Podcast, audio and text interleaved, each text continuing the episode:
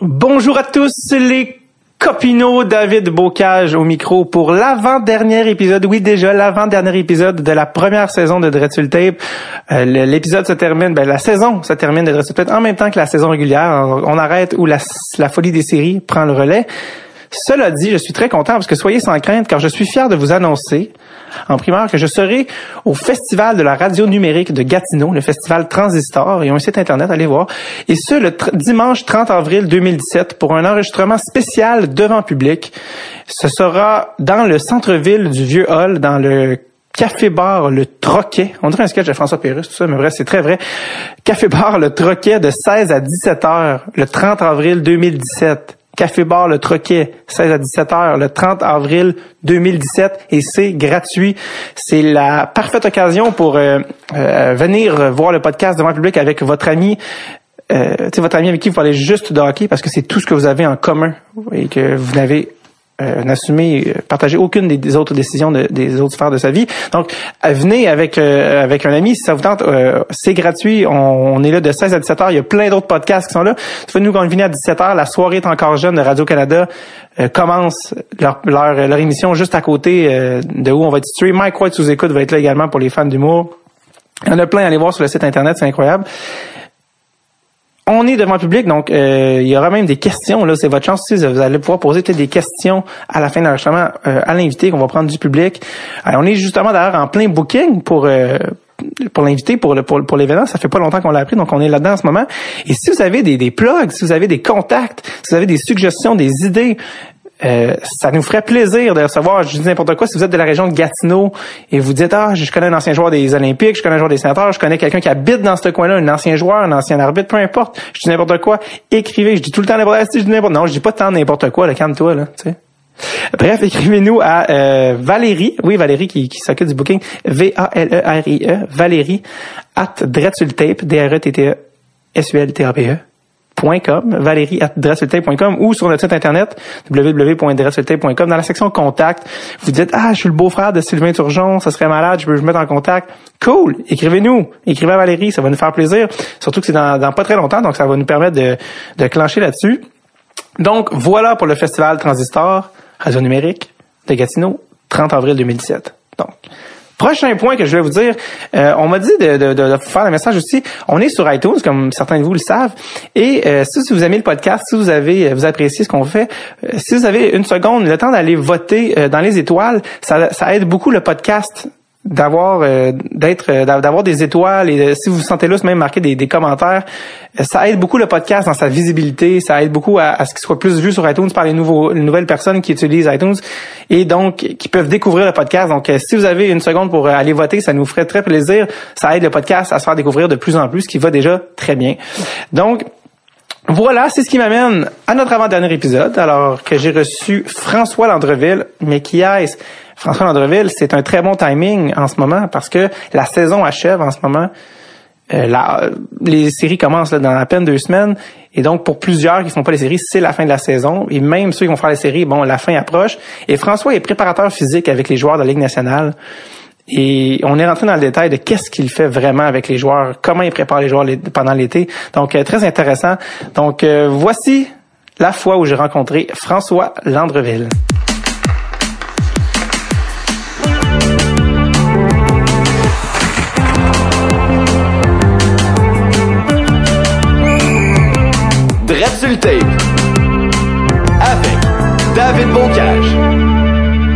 François Landreville, salut, ça va? Ça va, oui, David, oui. Yes, merci d'être là.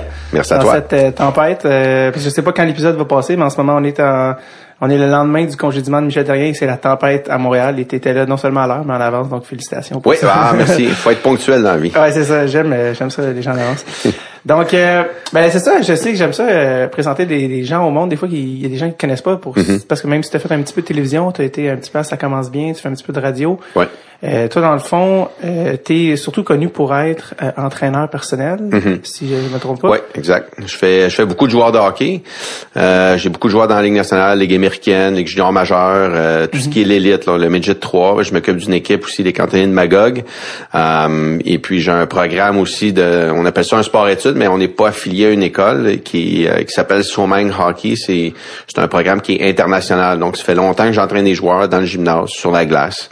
Euh, ça fait, avec les joueurs de la Ligue nationale, ça fait, je te dirais, à peu près 18 ans environ. Que tu fais ça. Ouais.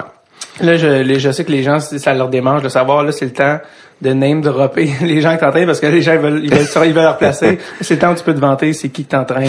Euh... J'en ai entraîné beaucoup. Ouais, tu peux euh, le passer et présent. Ouais. ben, Marty Havlat, euh, mm-hmm. les, les frères Michalek, euh, Patrick Eliash, euh, Pomainville, Bordelot, euh, j'en ai eu plusieurs.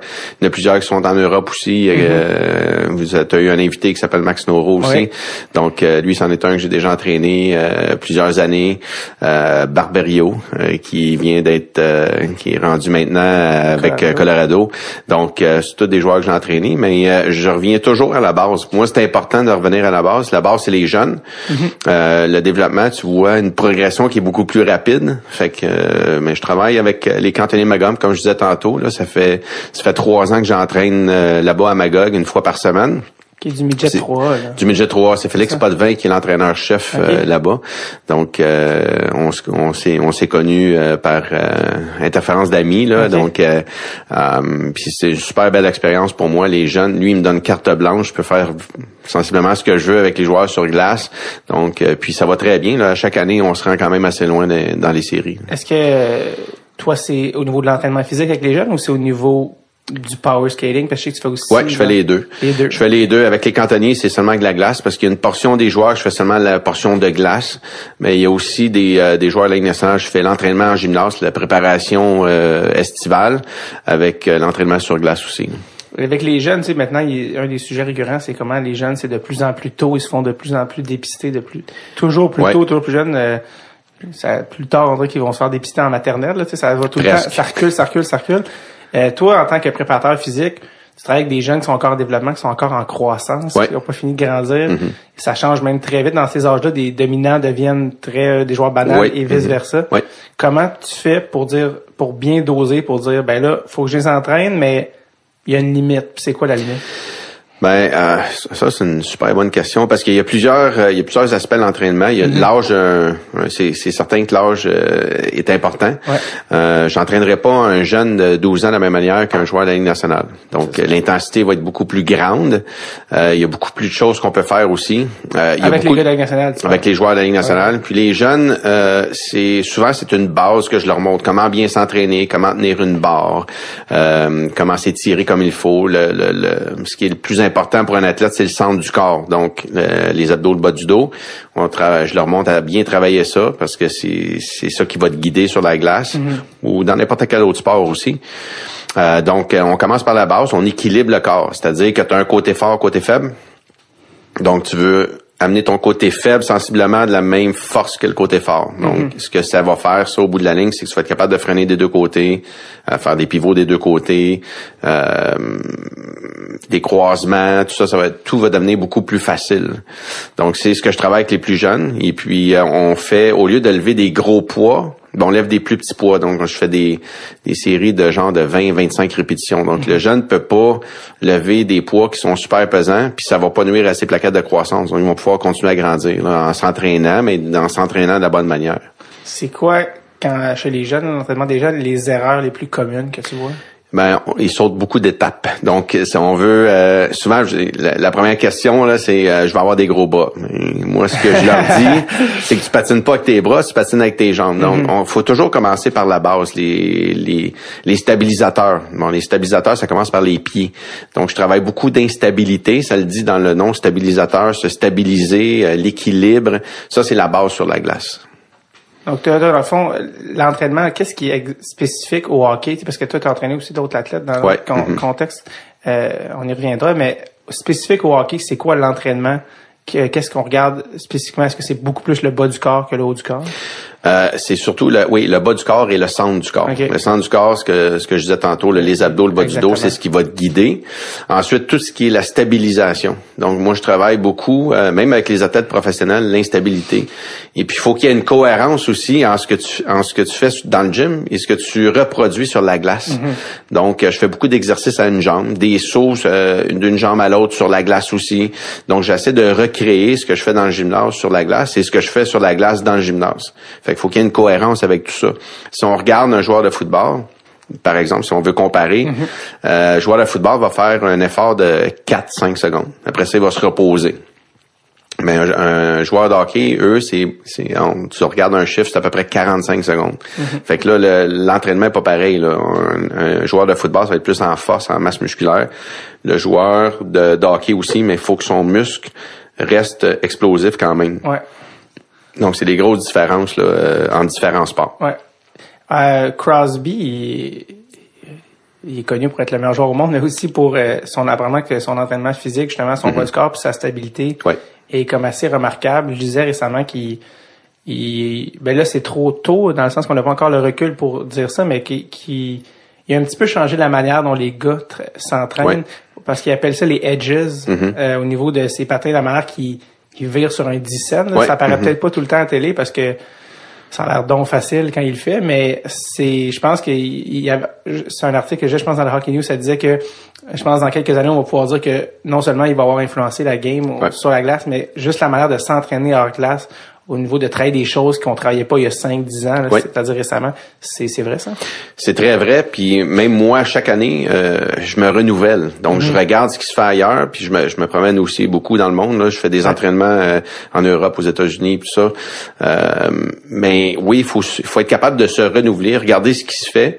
Puis euh, il faut avoir une bonne analyse aussi de la biomécanique du joueur de hockey, parce que c'est pas tout ce qui se fait qui est bon nécessairement pour l'athlète. Donc, euh, j'ai une facilité à savoir comment que ça fonctionne, puis oui, est-ce que ça va être bon ou ça sera pas bon. On va, faut se dire les vraies choses là.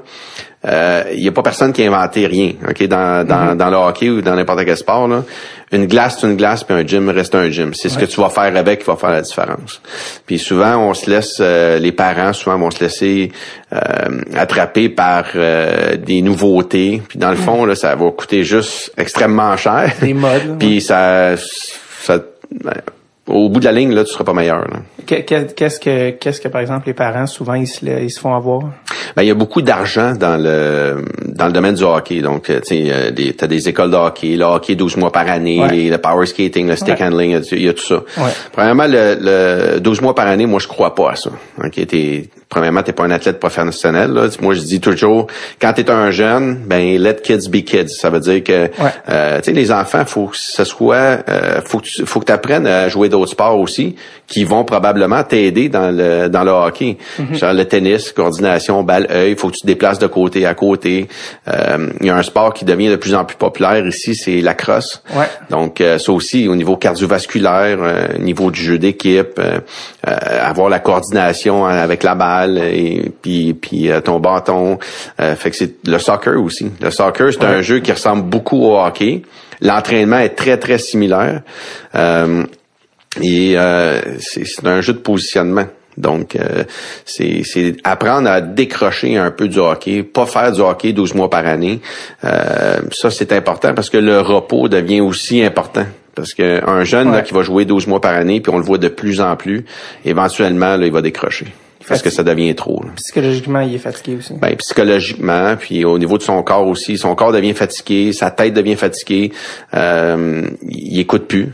Il écoute plus. Il, donc, il évolue ouais. plus. Là. Euh, Un, un jeune qui s'amuse pas euh, sur la glace, ben jamais il va s'améliorer parce que euh, quand tu, tu joues à un jeu, là, euh, Ouais. mettons que t'aimes les cartes, je sais pas si t'aimes les cartes, là, mais Uno, non, c'est vrai. Mais, Uno, hein, c'est un jeu de cartes. Oui, c'est vrai. Mais euh, si, si t'aimes Uno, euh, éventuellement, là, à force de jouer, jouer, jouer, tu vas peut-être te tanner. Ouais. Non seulement ça, c'est un jeu que t'aimes pas. Tu sais, que, tu- qui t'est imposé, parce que souvent j'en vois aussi euh, que c'est plus le, le, le parent qui veut Ouais. que le jeune. Euh, ben, tu le fais pas pour toi, tu le fais pour quelqu'un d'autre. Puis ça, souvent là, c'est c'est là qu'on voit des problèmes avec, avec les jeunes, c'est qu'ils ils écoutent plus, ils évoluent plus, euh, ils ont plus de plaisir à jouer le jeu. Là, ça devient difficile. Est-ce que ça t'est arrivé d'intervenir auprès des parents ou des trucs où tu sentais Ouais. que c'était pas l'enfant qui avait le plaisir? Oui, ça m'arrive encore euh, Ouais. régulièrement parce que souvent je reçois des appels de parents qui euh, qui me demandent pour entraîner leur enfant. Et puis euh, moi je, je suggère toujours une rencontre avant, juste pour voir qui veut vraiment. Ouais. Parce que euh, au nombre de joueurs que j'entraîne, j'ai pas le temps de, de- c'est plate à dire, mais je peux pas perdre mon temps à Ouais. me concentrer sur un athlète quand j'en ai 40 autres qui attendent après moi. Ouais. Donc euh, j'essaie de former des groupes qui sont similaires.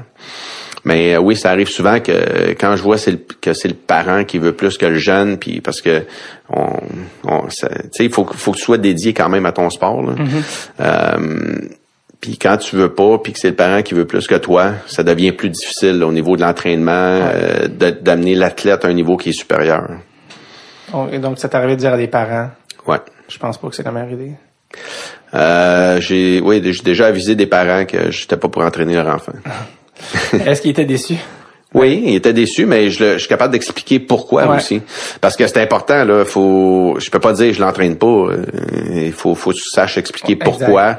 Euh, puis des fois, je leur même, je dis aux parents, je dis, c'est correct là qu'ils fassent un sport puis qu'ils s'amusent, puis c'est correct, puis il y a pas de, il y a pas de mauvaise réponse quand tu dis à un jeune pourquoi tu joues au hockey? Tu parce qu'il y en a qui disent moi je veux jouer dans la ligue nationale, il y en a d'autres qui disent moi je veux un scholarship américain, puis il y en a qui disent je joue pour le plaisir. Les réponses sont toutes bonnes. Sauf que est-ce que ça vaut la peine de dépenser euh, 12 mois par année ou euh, des, des de l'argent qui parce qu'on tu peux dépenser beaucoup d'argent dans le hockey là, Ouais. 8 10 000 pièces par par année facilement là. Ouais. Euh, pour un, un- avec un enfant qui veut juste s'amuser puis jouer avec ses chums. Tu sais, c'est faut faut avoir un bon dosage là-dedans. Ouais. faut, moi, j'ai j'ai pas très peur de dire aux parents euh, euh, dépense moins, mais laisse continue, qui, qui continue à s'amuser puis c'est correct aussi. Ouais. Quand, euh, quand on a parlé justement des, des joueurs, des, des, des jeunes qui, euh, qui jouent 12 mois par année, Mm-hmm. les études sortent de plus en plus sur euh, comment c'est ça favorise les blessures. Oui. Parce que dans le fond, tu travailles trop plus, trop euh, les mêmes choses, alors que quand tu euh, tu changes de sport, ben là, oups, tu changes le mal de place, tu changes les, les trucs. euh, Aussi, mais il y a des choses qu'il faut maintenir. Euh, souvent, on, il y a l'entraînement estival qui, qui se passe l'été, puis on oublie de continuer après. Ah, Donc, euh, euh, je donne un exemple au niveau des étirements. Mais c'est quelque chose qui est vraiment super plate à faire, là, euh, sans s'étirer tout seul ou euh, faire des abdos, euh, du bas de dos euh, tout seul. C'est plate, mais c'est ce qui c'est ce qui est le plus important. Mm-hmm. Donc souvent on oublie ça, puis c'est là que les blessures arrivent. Euh, on voit des jeunes souvent euh, parce que les jeunes imitent les, les professionnels. Ouais, hein. c'est ça. Si on si on va au Centre Bell, on regarde les joueurs qui embarquent sur la glace, euh, ils vont faire une coupe de tours, ils vont faire une coupe de lancer, puis ils vont commencer à s'étirer sur la glace. Ok, Donc quand tu t'étires euh, statiquement, là, quand tu restes sur place, mais là tu- ton muscle devient en repos s'il n'est pas réchauffé comme comme il faut. Ce qu'on oublie, c'est que les joueurs de la Ligue nationale sont, sont, ils ont fait un échauffement d'à peu près 40-45 minutes avant, Avant. d'embarquer sur la glace. Ici, euh, nos jeunes ne font pas ça. Donc, ils s'en vont sur la glace, puis ils imitent. Donc, ils étirent, ils étirent, ils étirent. Un muscle qui est, qui est froid. Et puis, euh, c'est là que les c'est, c'est plus facile pour les blessures. Donc, c'est un... Moi, ce que je dis à mes, mes ceux que j'entraîne, mes athlètes, faites un étirement qui est actif. Donc, euh, un étirement qui est fait en mouvement. Donc c'est tu réchauffes ton muscle à mesure, tu l'étires à mesure aussi, puis il va il va s'étirer tranquillement. Ça va être beaucoup plus c'est c'est c'est c'est moins prévisible au niveau des blessures. C'est fou comment ça a changé parce que juste quand moi j'étais jeune dans les cours d'éducation physique, c'était comme on commence par s'étirer, puis on était complètement à froid, tu sais, c'était Mm. C'est ça.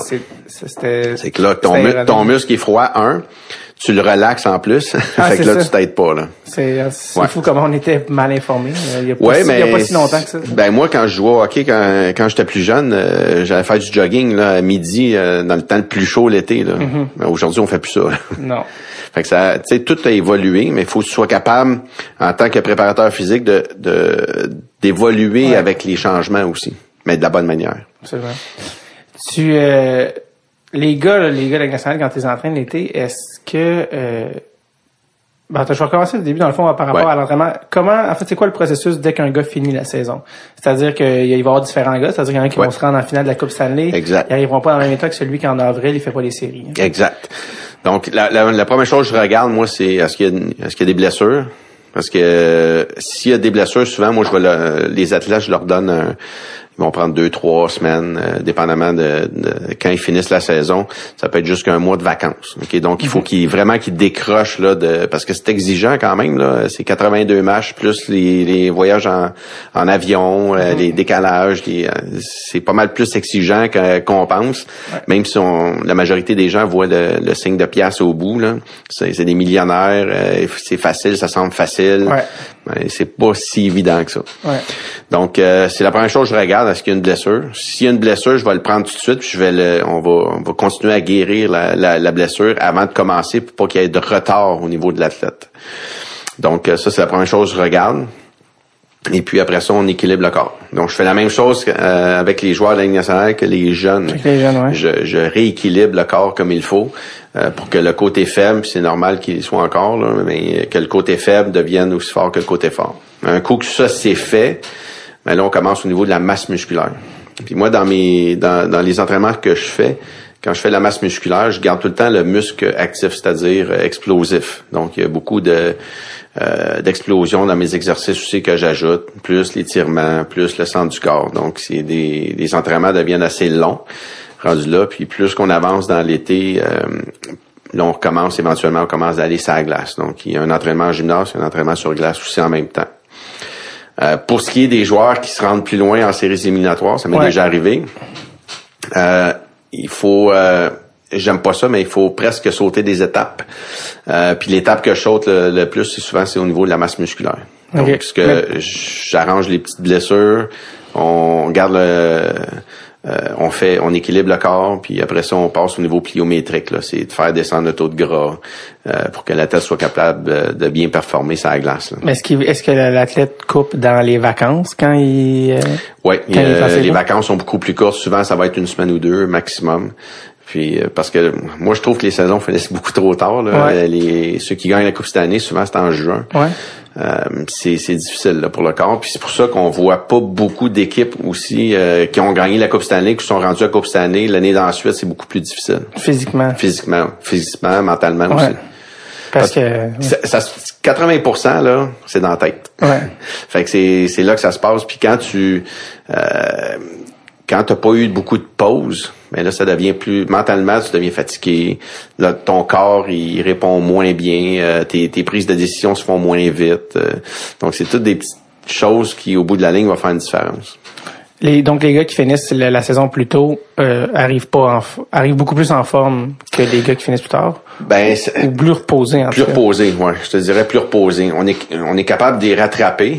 Euh, ceux qui finissent plus tard, on est capable les rattraper, mais euh, c'est ça. C'est, c'est au niveau de la masse musculaire que tu devrais prendre pendant l'été.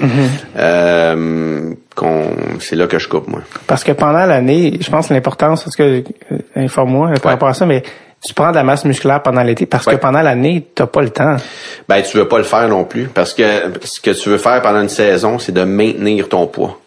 Donc, euh, tu, tu veux pas, tu veux pas perdre trop de poids, mais tu veux pas en gagner trop non plus, parce que là, tu as des pertes d'énergie. Donc, Tu euh, pas à la même vitesse. si tu Ben, du ce qui, ce qui ralentit un joueur sur la glace, c'est le taux de gras qu'il y a sur le corps. OK. Donc, c'est ce que tu veux contrôler. Donc, c'est aussi dans ce que je fais avec les athlètes, il y a un aspect au niveau de l'alimentation Ouais. qui devient super important. Et puis, euh, vu que c'est mon nom qui est au bout de la ligne, mais je m'assure Ouais. que les joueurs euh, mangent bien. Parce que la majorité des gens pensent qu'ils mangent bien, mais ils mangent pas bien. Euh, Encore aujourd'hui? encore aujourd'hui, oui. Euh, tu sais, souvent, je vais, je vais poser une question. Est-ce que tu manges bien? Puis souvent, ils me disent, ben certainement, je mange, je mange très bien. Alors, Combien de repas par jour? Trois. Ah, ben, ben trois, c'est pas assez. Pour un athlète Pour un professionnel. athlète, puis euh, tu sais, comme les quantités d'eau que tu vas prendre. Euh, euh, souvent, maintenant, on, on a des masquants, là, tu sais, les protéines, les fameuses protéines. là. Ouais. Bon. Ben, apprends à bien manger avant de prendre ça. Tu sais, moi, c'est ce que je conseille. Tu sais, c- ce qui est artificiel, normalement, là, j'ai un petit peu de misère avec ça. T'es supposé tout avoir dans les, dans les, dans les aliments naturels. dans les aliments naturels, puis ton corps aussi va te donner ce que tu as de besoin. Mhm. Les, les produits laitiers, moi je suis pas très très produit laitier pour mes athlètes. Euh, Pour quelle raison?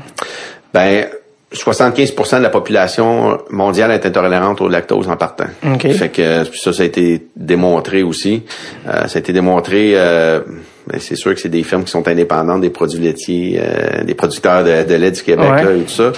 Mais euh, aux États-Unis, ont fait des études là-dessus, c'est que ça ralentit, ça ralentit ton métabolisme. OK.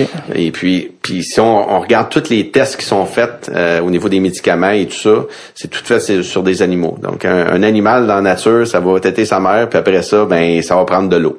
Nous autres, on est la seule espèce qui continue à prendre des produits laitiers. Donc, fait que si Plus on pense à tout hein. ça, ben, tu sais, c'est logique. Puis, euh, ils nous, ils nous disent aussi, de prendre des, euh, du chocolat au lait, des, Des, euh, ouais, du lait au chocolat, là. du lait au Ouais. chocolat, bon, Après, ils disent, il y a des annonces qui disent après le sport. Après le sport, oui. Les propriétés du cacao, c'est, c'est vraiment très bon. Mais euh, Sauf qu'il y a du lait dans le lait au chocolat. il y a du lait là-dedans, puis tu sais, prends un, un, chaudron, mets de l'eau dedans, fais-le bouillir, là, puis mets-y du lait dedans, mais le lait, là, il va revirer. OK? Il va Ouais. cailler, ça sera plus bon. Ton corps, là, il est très chaud. En plus, c'est acide pour que, au niveau de la digestion, faut, faut que tu passes par de l'acide, de l'acidité. Puis tu vas y mettre du lait dedans. Fait que souvent, tu vas te sentir ballonné. Euh, tu, tu vas dire, ah, il me semble que j'ai l'estomac un petit peu euh, Ouais. pesant, pis tout ça. Ben, c'est ça. Mais aussi, c'est pas aussi, je pense, l'aspect, euh, le, le lait au, au chocolat, c'est aussi, c'est que c'est extrêmement sucré aussi. Je- Ouais, il y a comme une, je pense, une trentaine de grammes de sucre par truc. Que il y a c'est- beaucoup de sucre, ouais. Je pense comme dans, je pense que c'est un petit peu ça le combo c'est actuel, c'est que tout est très sucré. Ouais. Mais tu sais, t'as du chocolat aussi, là, à 60, 75%, euh, 80% de cacao, c'est déjà meilleur. Ben ouais. Euh, tu peux prendre une banane. euh, Tu peux, tu sais, apprends à bien manger avant de prendre des, des, des substituts, là. C'est, en tout cas, moi, c'est, c'est, c'est ce que je dis à Ben, mes athlètes. ouais. Euh, L'alimentation, ça, ça fait combien de temps que les athlètes professionnels, c'est déjà plus parce que tu sais, je, me- je regardais des gars qui des gars qui parlaient, je pense dans les années 2000 encore, Ouais. là, début des années 2000. Après une game au Centre Bell, ils se ramassaient euh, quelque chose chez Harvey's puis ils rentraient, embarquaient dans Ouais. l'avion. Il y en a encore qui font ça. Sûrement, il y en a encore qui font y ça, mais je veux dire, maintenant c'est plus jugé, je pense. Ben, parce que si tu rentres euh, dans l'avion avec ça, puis que ton coach te voit, probablement qu'il y a 15 ans versus aujourd'hui, probablement que la réaction est pas la Elle même. est pas la même. Puis si on regarde là, au niveau, euh, juste regarder le Canadien de Montréal présentement, là, ben il y a quelqu'un qui s'occupe euh, de l'alimentation des athlètes, Mm-hmm. parce que euh, on- là on bâtit des complexes d'entraînement. Ouais. Et puis là-dedans, ben t'as toute la bouffe que t'as de besoin. Puis t'as des nutritionnistes qui sont attitrés aux équipes maintenant, ce qu'on n'avait pas dans le temps.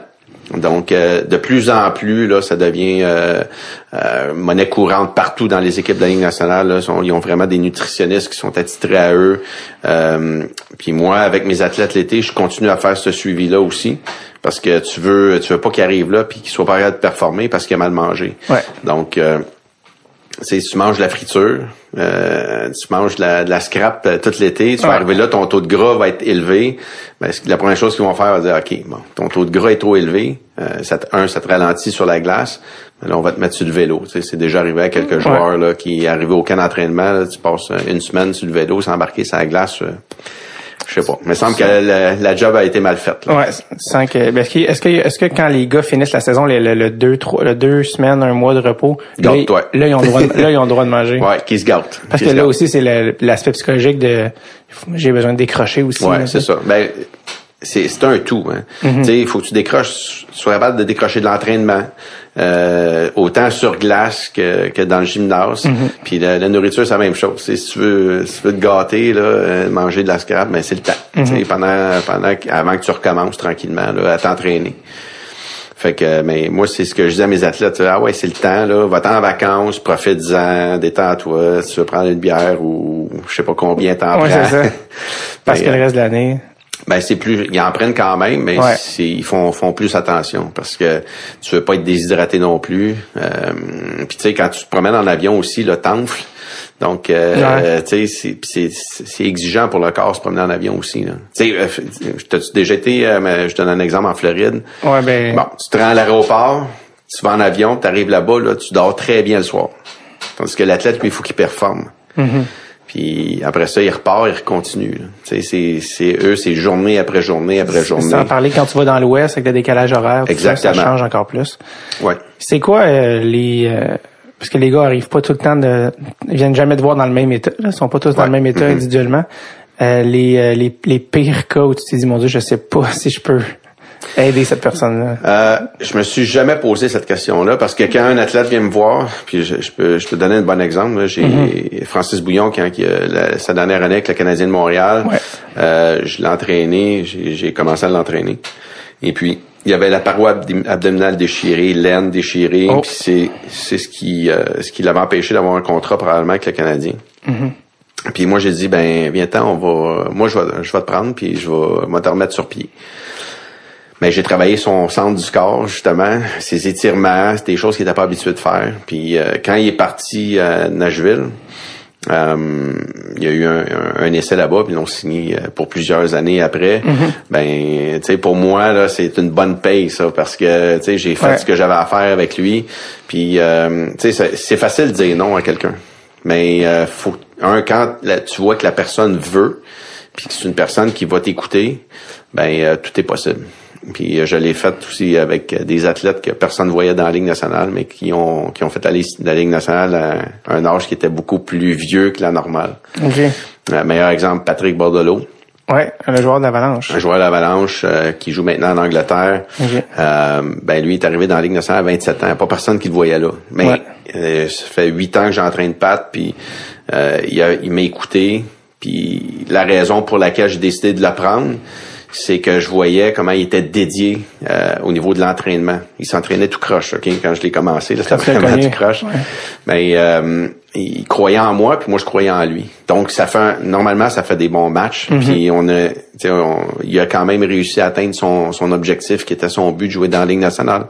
Donc euh, il a peut-être pas joué plusieurs années, mais sais, moi, j'ai pas joué dans la Ligue nationale. Fait Mhm. que lui, il peut quand même dire qu'il a joué dans la Ligue nationale, il a scoré des buts. euh, je veux dire, il a fait ce qu'il avait à faire pour euh, pour atteindre ses objectifs. Puis il joue encore aujourd'hui. Est-ce que est-ce euh, que t'es allé- le voir jouer? Est-ce que t'es allé le voir jouer en Angleterre?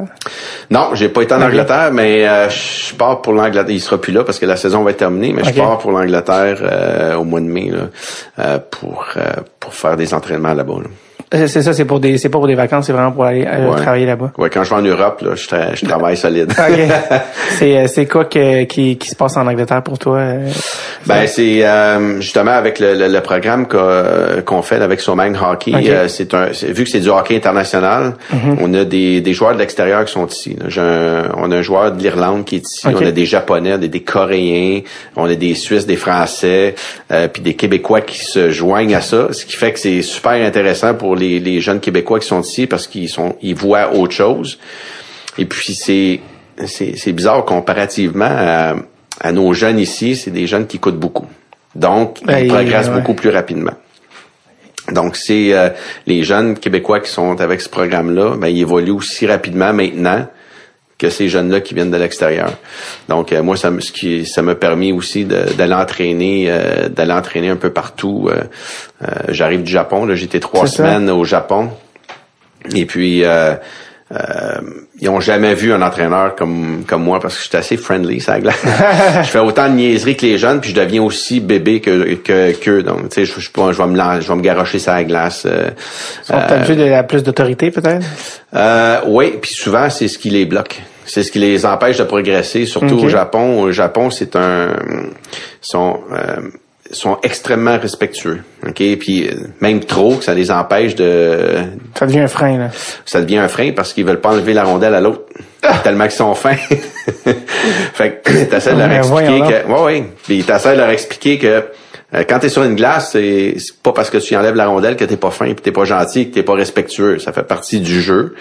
Mais il y a rien qui t'empêche d'aller dire bonjour après le match. là, tu sais. Wow. Fait que, mais euh, C'est un- vraiment une question de mœurs et de culture. Ouais, là. exactement. Puis, euh, tu c'est drôle. Je parlais à des parents là-bas, puis parce qu'il y a des Américains aussi qui demeurent là-bas, là, euh, et, et des Canadiens. Puis, ce qui me disait, un des parents, ce qu'il me disait, je trouvais ça drôle, c'est euh, eux, avant de donner un coup de poing, sa, sa marboulette à quelqu'un, là, il va lui dire bonjour. Tu sais, il va, il va le saluer. ah, et Après ça, il va, le- il va le geler, puis après ça, il va le saluer. Fait qu'ils sont très respectueux dans cet environnement-là. Dans la vie, ça, en général, c'est Dans dire la que vie, quand en il y a général. des conflits, Ouais, ça, a- va ça va commencer par un Il y a, bonjour. il y a pas trop de conflits là-bas.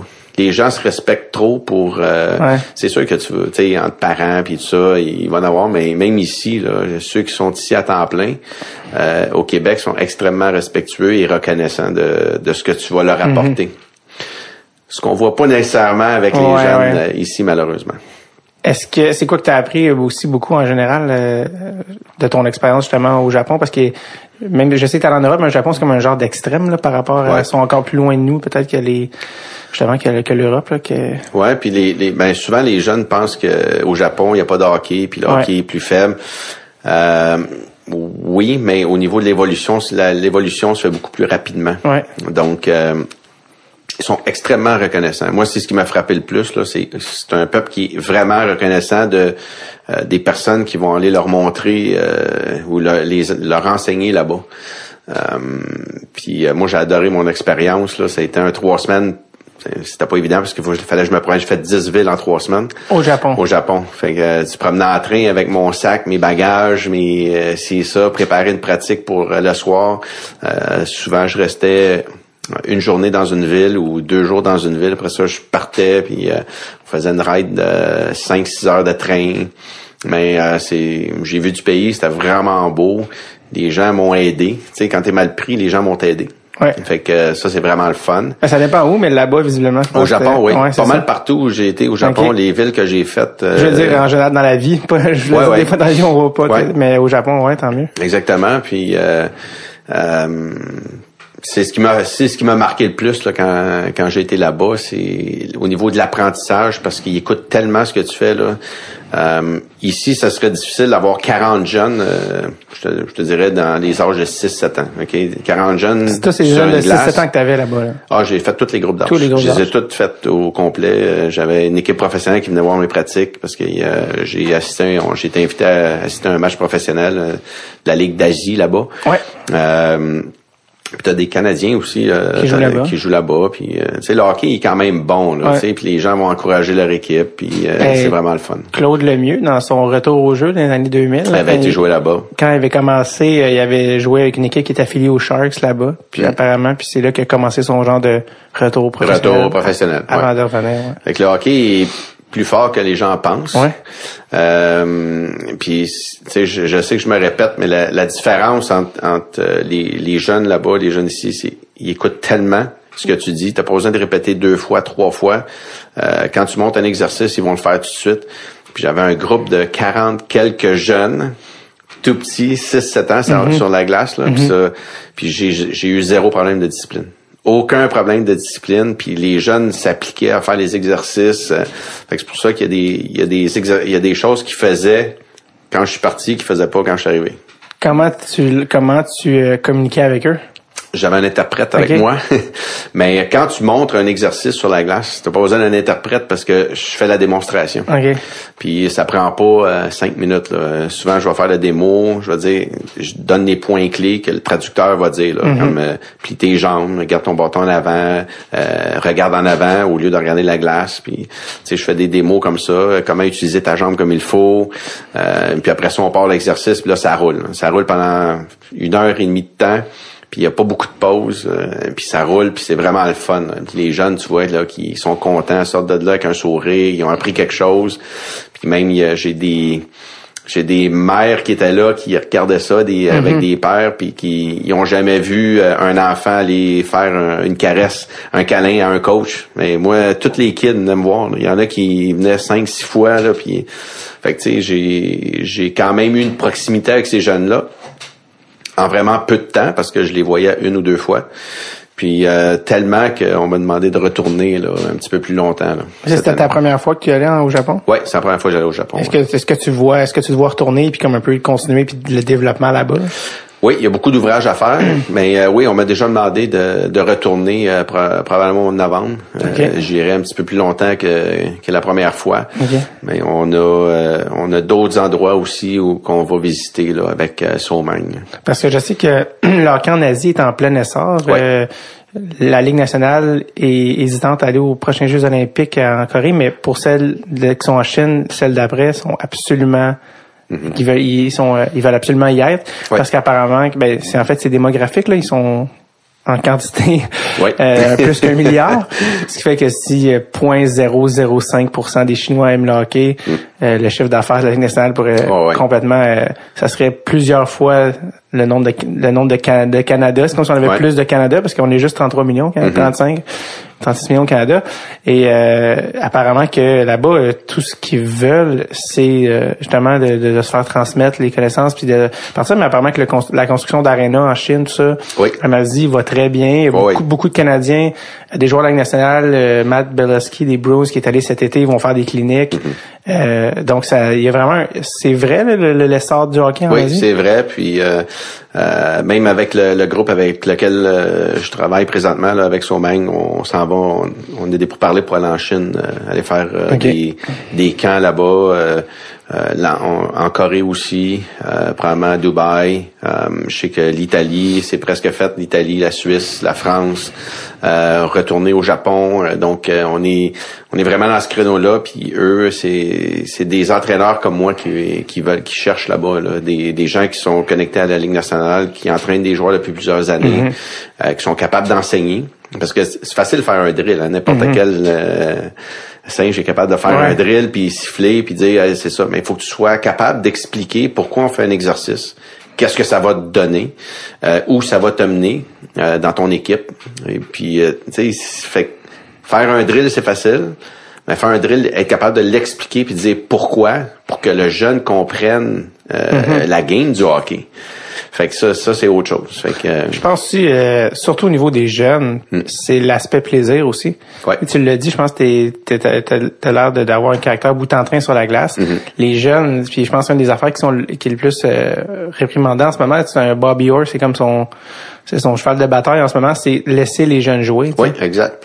Laissez-les avoir du plaisir. Euh, il dit, moi, si on m'avait dit euh, telle, telle affaire, je ne serais peut-être pas rendu dans nationale, je voulais juste avoir du fun. C'est ça. Au lieu, Exact. au lieu de commencer les systèmes de jeu à des âges peut-être trop jeunes. là. Ben, c'est ça le problème ici. Ouais. C'est qu'on n'enseigne pas, euh, on n'enseigne pas les, les habiletés individuelles Mhm. des jeunes. On, on, on les développe pas. On leur montre des systèmes de jeu. Ça veut pas dire qu'ils comprennent la game. Sauf que quand tu leur montres euh, comment recevoir une passe en mouvement, comment en faire une en mouvement, t'as même pas besoin de leur montrer un système de jeu. Ils vont sortir de la zone comme ça. Ça va être super facile. Mhm. Mais tant que tu- si tu leur si tu casses la tête à te montrer un système de jeu quand ils sont pas capables de pogner une passe en mouvement, ben ton heure de glace que tu viens tu viens de la scraper. là. Ouais. Fait que euh, Le jeune ne s'est pas amélioré personnellement tant que ça. puis il a rien appris là. C'est ça.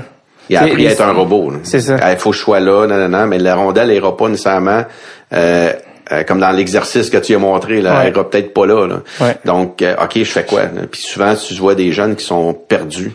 Tandis que euh, quand tu vois dans des en- aux États-Unis ou en Europe, quand Mm-hmm. eux, ils payent, euh, contrairement à ici, là, ils payent les, les entraîneurs.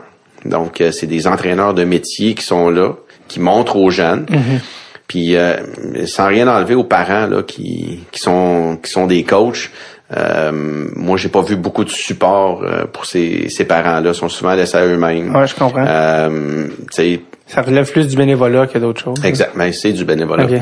Donc, euh, tandis qu'en Europe, ben, c'est pour ça, c'est pour ça qu'on regarde là, le hockey international, là, Ouais. les- soit le, le championnat junior ou les, Ouais. les Jeux olympiques ou tout ça. Euh, oui, on a des bons joueurs au, Cana- au- au Canada, là, on a des bons joueurs, c'est pour ça qu'on performe. Sauf que le développement se fait se fait mal en bas. Et puis de plus en plus, les équipes européennes et américaines, équipes américaines, comme rattrapent le Canada. Donc, euh, les gens se posent des questions, ils comprennent pas pourquoi. Mais c'est parce que eux, ils travaillent l'individu au lieu de travailler un système. Fait que c'est les, les, les jeunes évoluent plus vite, ils apprennent beaucoup plus rapidement, puis ils deviennent meilleurs.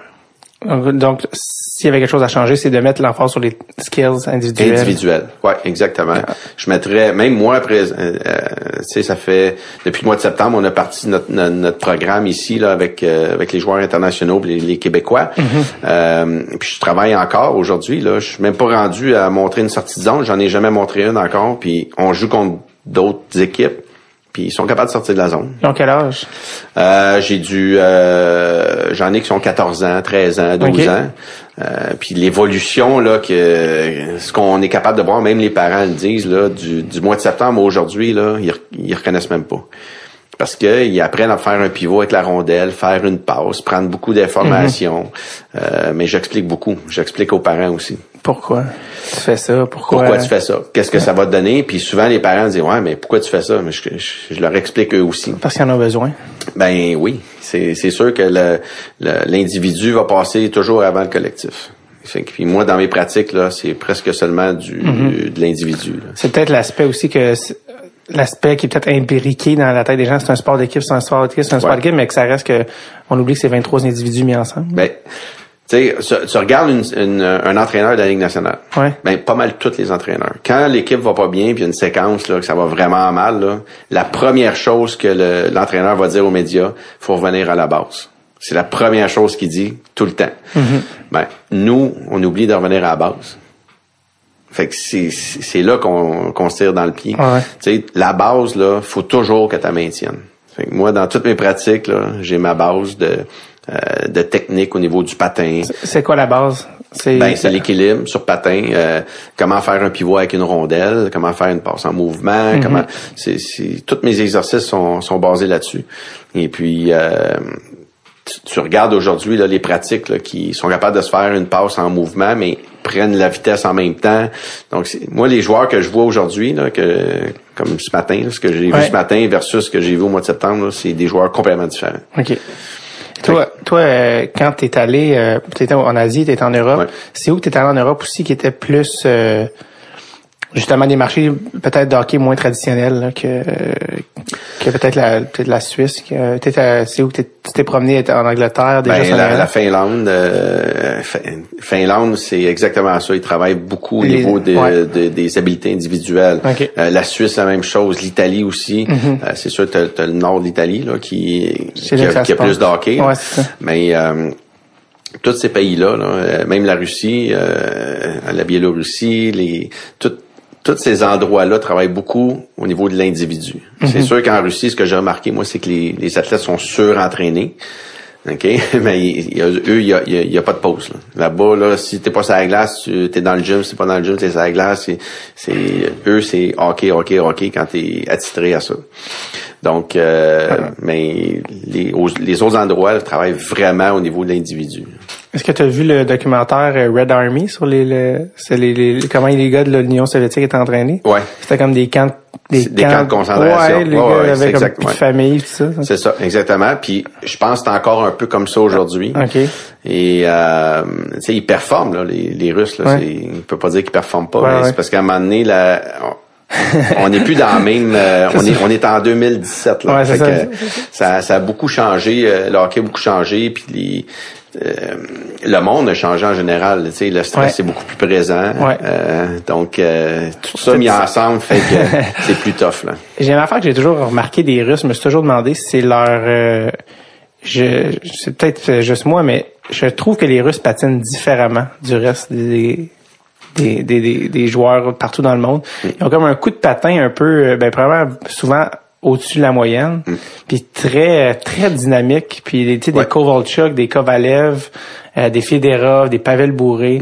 Comment ça se fait que qu'est-ce comment comment ils patinent en Russie?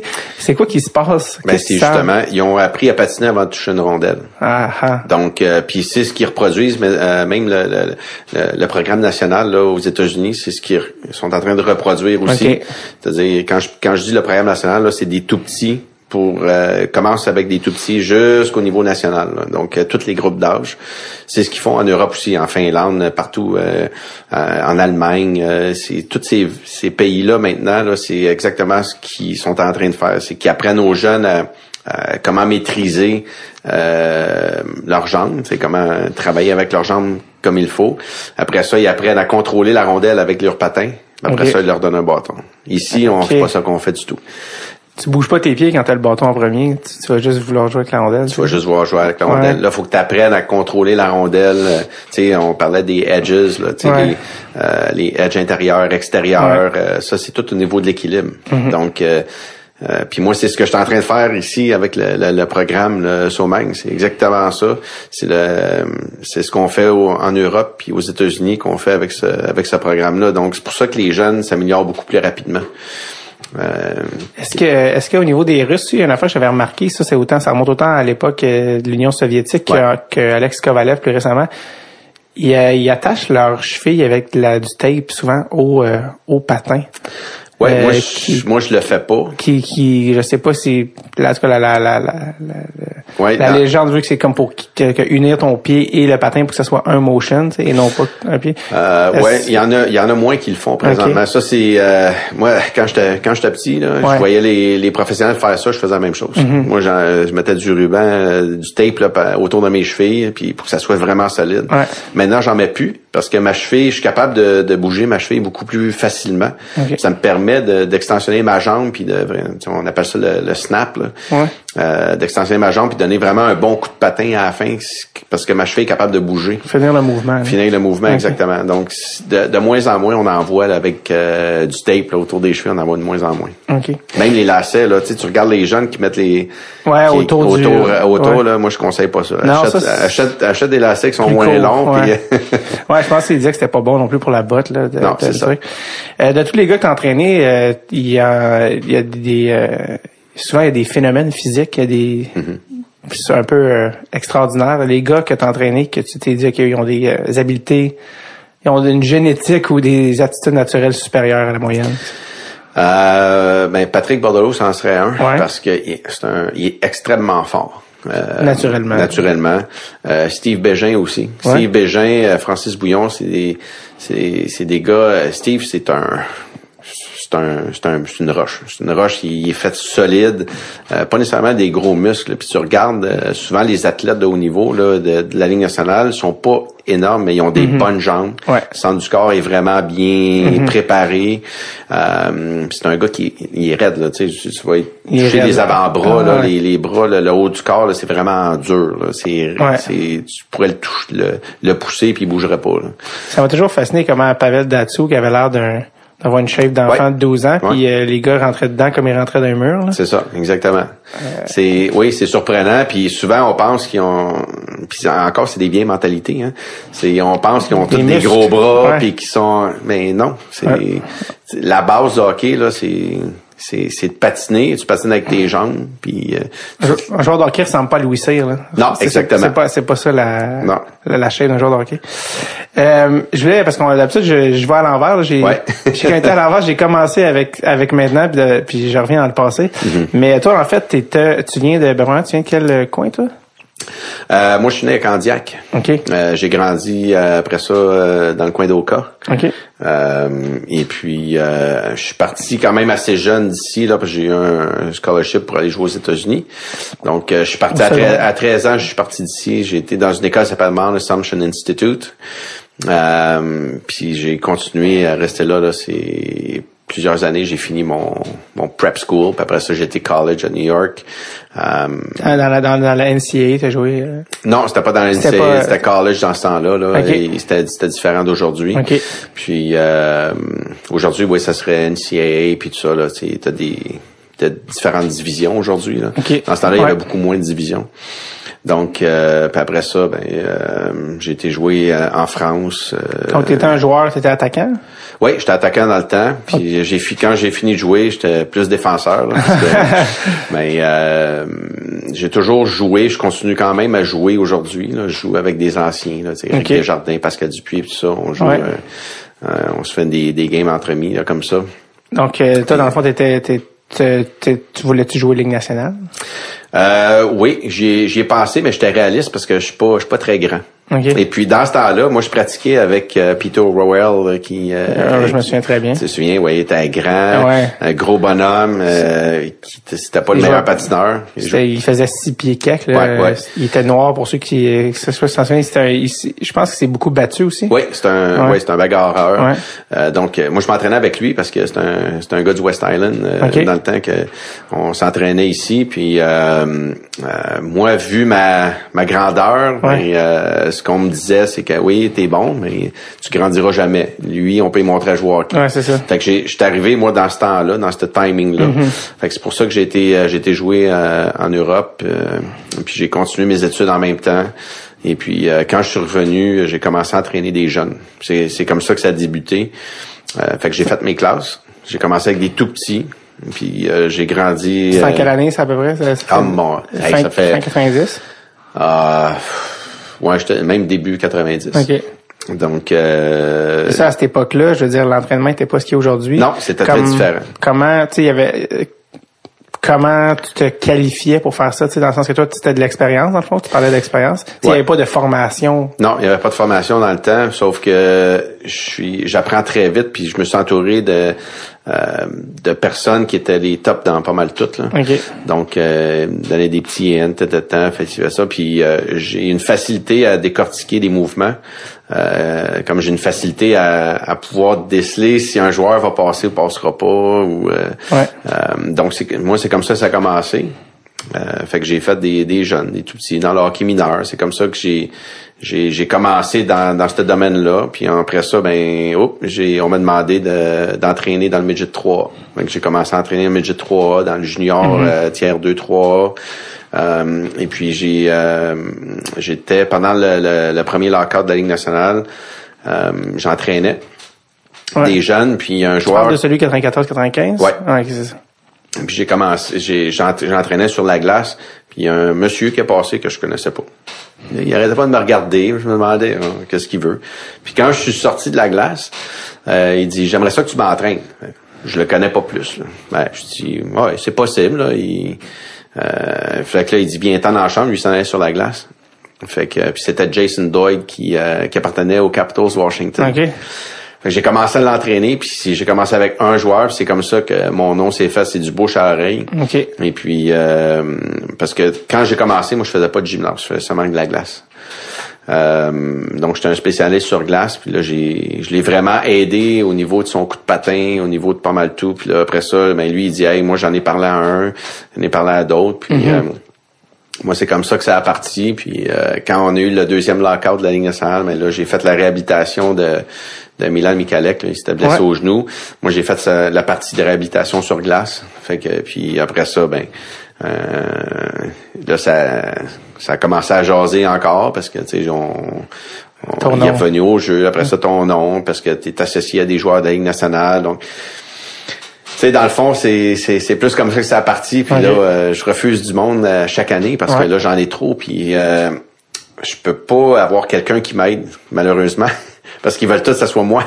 Ah, c'est ça. Donc, euh, c'est un c'est un beau problème, mais c'est un problème qui qui est pas pas facile à gérer parce que là, faudrait que je me déplace à plusieurs endroits.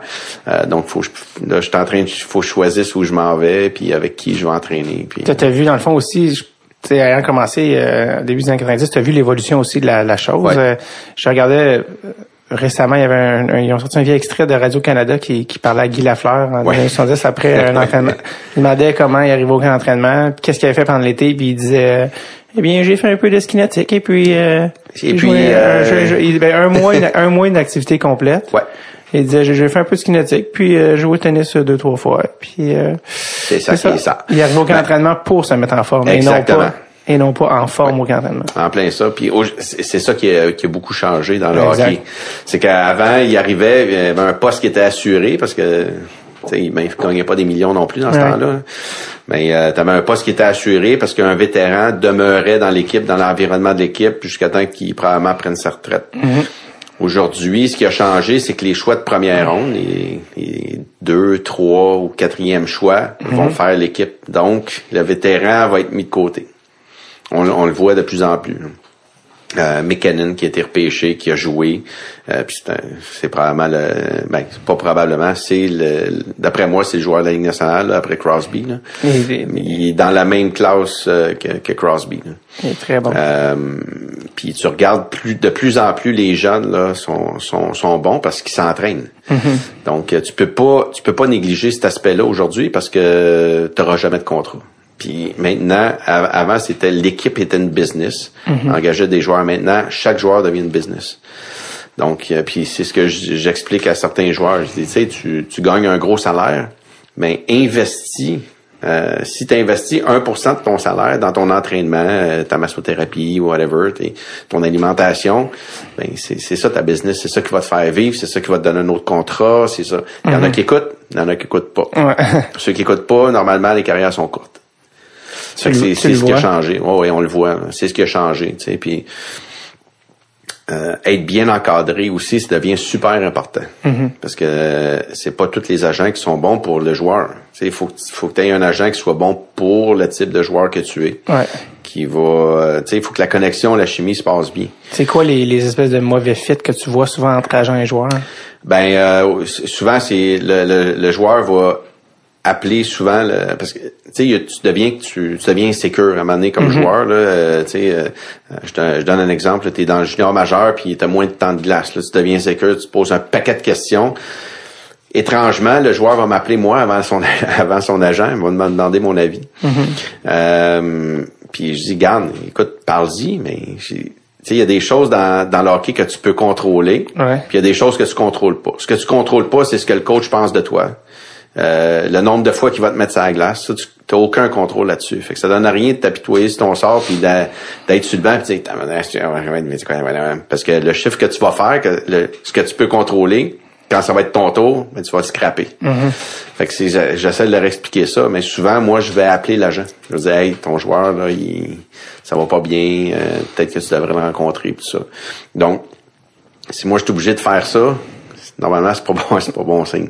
C'est ça. Fait que, euh, mais ça m'est déjà arrivé à quelques reprises. Sur- Surtout que toi, t'as pas le pourcentage de l'agent sur, euh, Non, mais c'est correct parce que puis moi je le vois pas, euh, je le vois pas comme ça. Ouais. Euh, moi je suis là pour euh, tu sais, j'aide les athlètes, je deviens très très ami avec eux. Mm-hmm.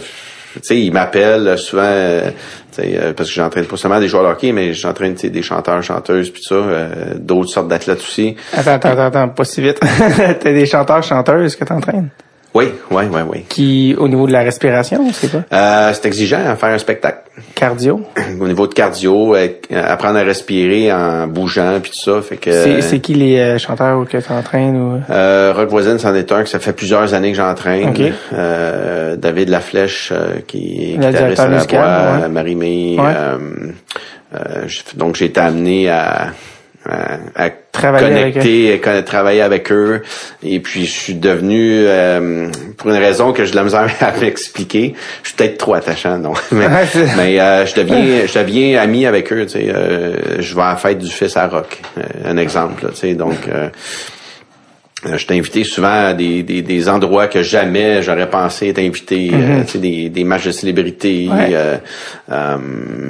Alors, Vraiment, tu te dis qu'est-ce que je fais ici, non, mais tant mieux. oui, mais euh, c'est ça. Souvent, euh, je suis surpris. Je suis le premier surpris à être invité à des endroits comme ça, mais euh, comme aujourd'hui, là, tu sais, Ouais. je trouve ça vraiment le fun que Ouais. qu'on fasse euh, cette entrevue-là. Euh, tu sais, c'est quelque chose que j'aurais pas pensé faire euh, dans ma vie. Ouais. Ça m'a amené à faire beaucoup de choses. La télé, plein de la choses. télé, Ouais. exactement, de la télé, de la radio. Euh, euh, t'as fait des, t'as fait des chanteurs, t'as fait des athlètes aussi de d'autres sports? C'est quoi les autres, euh, les autres athlètes olympiques ou euh, Ouais, j'ai fait, euh, des marathoniens. OK. Euh, j'ai, euh, on m'a, on m'a demandé d'entraîner un, un boxeur dans le temps, là, un petit Lemieux, là, je sais pas si David? David. Ouais.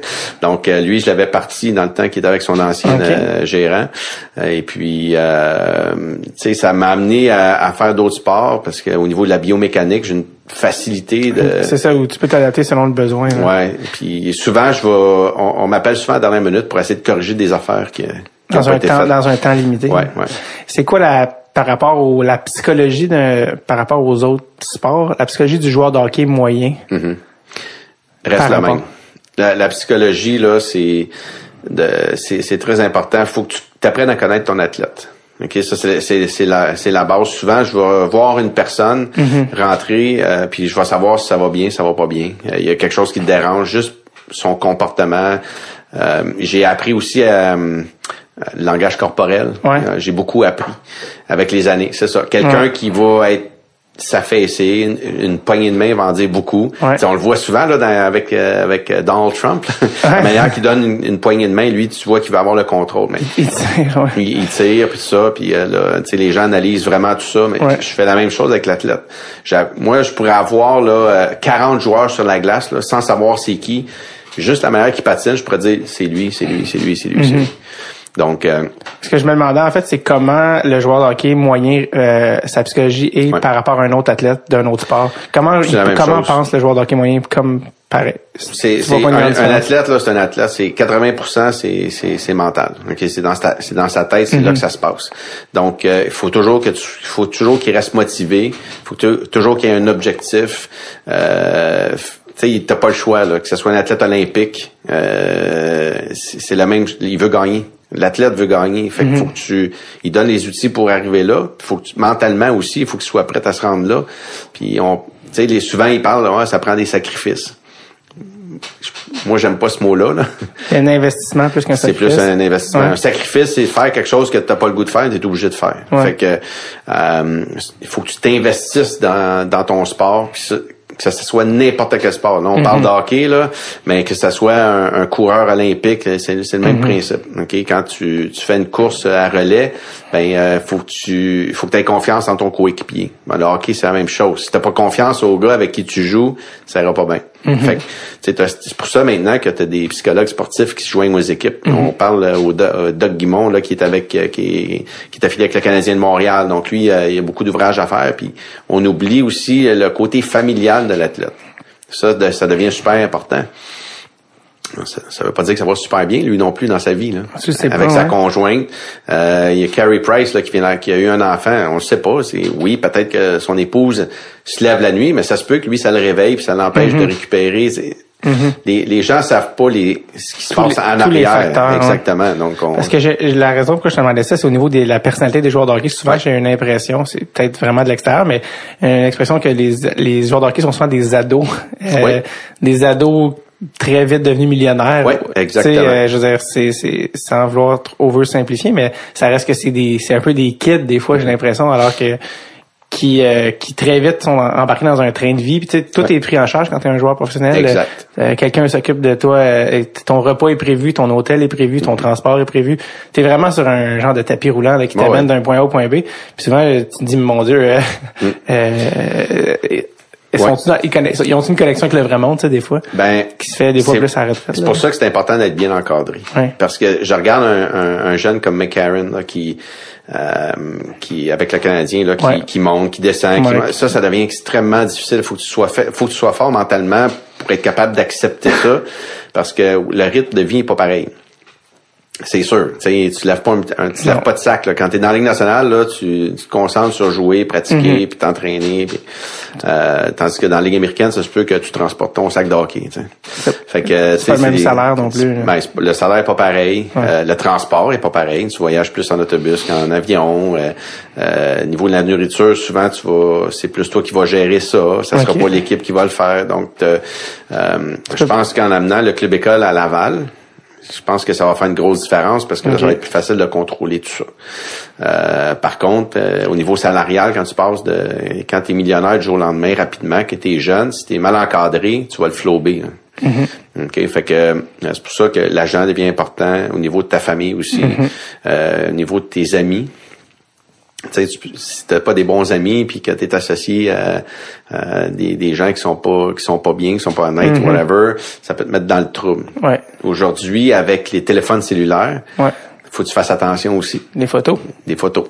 Des Des photos, euh, des vidéos, euh, tu, tu sais pas ce qui peut se passer. Tu sais. Puis souvent, euh, je regarde des athlètes, là, euh, ils vont sortir après un match, ils vont aller dans un bar, tu sais, mais au lieu d'avoir ta bière devant toi, cache-la en arrière de toi. Tu sais. C'est- Ça, les, les équipes regardent ça, les réseaux sociaux. Mm-hmm. Ce qui se passe sur les réseaux sociaux, c'est certain que les équipes, il y a, y a quelqu'un qui est attitré à Ouais. regarder tout ce qui se passe. Fait que euh, ton, C'est quelque chose qui n'existait pas il y a quelques années ça seulement. n'existait pas, puis ça en dit gros aussi sur la personne. Ouais. Parce que même moi, je le fais. Tu regardes. Les, les athlètes le savent peut-être pas, là, parce qu'ils pensent pas à ça nécessairement. Ouais. Mais moi, quelqu'un qui m'approche, ou même un joueur que j'entraîne présentement, là, une fois de temps en temps, je vais aller regarder ce qu'il poste ou ce qui se passe sur Facebook ou euh, Twitter ou euh, euh, toutes ces, ces, ces choses-là. là. Fait que ça- des fois, ça en dit beaucoup. Puis l'athlète, quand il t'approche après, là, qui t'appelle puis qui te dit Hey, euh, euh, j'ai pas beaucoup de temps de glace, tout ça, mais ça se peut j'y remette sur le nez. Tu sais, ça se peut se dire, ben, regarde, tu fais des niaiseries hors glace, mais c'est ça. Tu- sais, Si toi, tu le sais, ça veut dire que... c'est certain que l'équipe le sait. Ouais. Fait que c'est, c'est là que l'importance d'être bien encadré pour un athlète, là, ça devient super important. Tu, euh, toi, tu fais partie d'une génération différente de ceux que tu entraînes en ce moment, qui sont en nationale. Il y a eu une, il y a une Tu évolution. veux dire, je suis vieux, c'est ça? ben, toi, t'as quoi, 22, non? Hey, non, non, mais dans le sens- ouais, je vais te payer. non, non, non, mais dans le sens que, dans le sens que, tu vas voir où je veux en venir. En fait, c'est que toi, tu viens d'une une école de pensée peut- peut-être différente ou d'une, t'as été, t'as pas été élevé de la même manière que ceux que t'entraînes en ce moment. C'est ça que je veux dire? Mm-hmm. Ouais.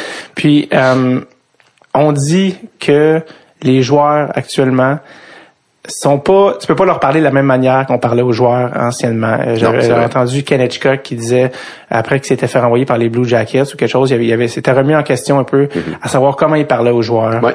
Euh, qu'il leur- il était peut-être encore trop sur le vieux modèle de crier après Exact. joueurs, alors que maintenant, si tu cries après des joueurs, euh, non seulement c'est contre-productif, mais il, il se ferme complètement. Ouais, exact. Et, euh, et euh, je pense que c'est là que Guy Boucher s'était démarqué parce qu'il avait fait, lui, euh, il avait étudié en psychologie sportive. Lui, il disait, je parle pas à une équipe, je parle à, à 23 individus. Mm-hmm. Puis comment, il euh, comment tu devais leur parler. Euh, je pense que c'est, euh, je sais pas si c'est lui ou qui qui disait, un coach qui avait coaching national, différentes générations, il disait, avant, tu disais à un joueur, au début de l'année, ça c'est ta job. Ouais.